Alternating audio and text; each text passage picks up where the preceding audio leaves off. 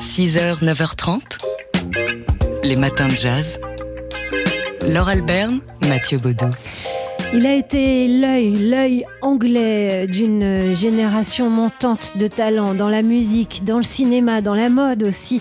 Le photographe anglais Terry O'Neill nous a quittés à 81 ans. Étiqueté pop rock, il a vu défiler sous son objectif les Stones et les Beatles à, à leur début, David Bowie aussi sous toutes ses coutures, mais mais comment ne pas parler de ces clichés magnifiques et tellement contemporains d'Audrey Hepburn dans une piscine? Il a signé aussi des portraits iconiques de Frank Sinatra en vieux beau et des autres membres du Rat Pack également, Dean Martin et Sammy Davis Jr. Frank Sinatra, il y a, il y a toute une série au, au bord d'une piscine en compagnie de Raquel Welch en, en, En peignoir, et avec une serviette euh, sur les cheveux qui, qui vous sont pesants de cacahuètes. Il les a saisis en effet dans des moments de vie et euh, dans des moments d'intimité parfois, alors que les autres photographes concentraient leurs efforts sur la politique, les guerres et les tremblements de terre. Terry O'Neill a compris que la culture de la jeunesse était une actualité de premier ordre et ce, d'un point de vue global. C'était les swinging 60s. Il a pris les photos iconiques de notre temps, de Winston Churchill à Nelson Mandela, de Frank Sinatra, on l'a dit, jusqu'à Amy Winehouse, Audrey Hepburn et Brigitte Bardot, Nicole Kidman, de chaque James Bond aussi, de Sean Connery jusqu'à Daniel Craig. Et puis, Terry O'Neill fut aussi le compagnon et le mari de Faye Dunaway.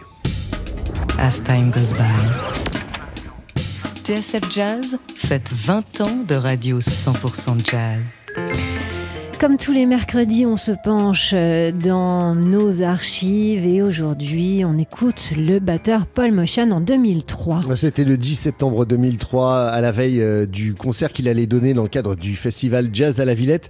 Paul Motion, euh, qui était au micro de Jean-Michel Proust et de Sébastien Vidal, dans le cadre de l'émission intitulée Jazz Magazine. Paul Motion, qui nous a quittés en, en 2011. C'est 60 ans hein, de, carrière au service du jazz. Paul Motion, il a été le batteur euh, de, dans le trio de, de, Bill Evans ou encore dans celui de Keith Jarrett. Et il nous expliquait ben, qu'on n'arrête jamais d'apprendre. It's hard for me to difficult for me to think of myself as giving. Oui, j'ai beaucoup de mal à, à, à me considérer comme quelqu'un qui peut I feel like I'm still learning. qui peut donner, qui peut transmettre quelque chose. J'ai toujours l'impression que je suis en train d'apprendre en fait. I mean, I just played for two weeks in New York and uh, every almost every day. On vient juste de jouer 15 jours à New York et tous les jours, quasiment tous les jours, il y avait quelque chose de nouveau qui, qui, qui se passait sur scène. Tous les jours, j'ai joué quelque chose que je n'avais pas joué avant. J'ai utilisé une technique que je ne connaissais pas. Tous les jours, c'est une, expéri- une expérience d'apprentissage en fait, vous savez. Even grandfathers can learn. Pour retrouver les meilleurs moments de TSF Jazz en intégralité, rendez-vous sur tsfjazz.com, rubrique Nos 20 ans. 6h, 9h30, les matins de jazz sur TSF Jazz. Nous sommes le 20 novembre 2019. Il y a 60 ans, pile, Miles Davis était en studio à New York pour y enregistrer l'un des albums les plus marquants de sa discographie, Sketches of Spain. Avec Paul Chambers à la basse et Jimmy Cobb à la batterie, mais aussi et même surtout Gil Evans aux arrangements. Et pour diriger cette session avec un grand ensemble, troisième collaboration de Miles Davis et Gil Evans après Miles Head et Porky and Bess. Mais d'où est venue cette envie pour Miles Davis de se plonger au cœur de la musique espagnole? Eh bien, c'est son épouse de l'époque, Frances Davis, qui nous le raconte.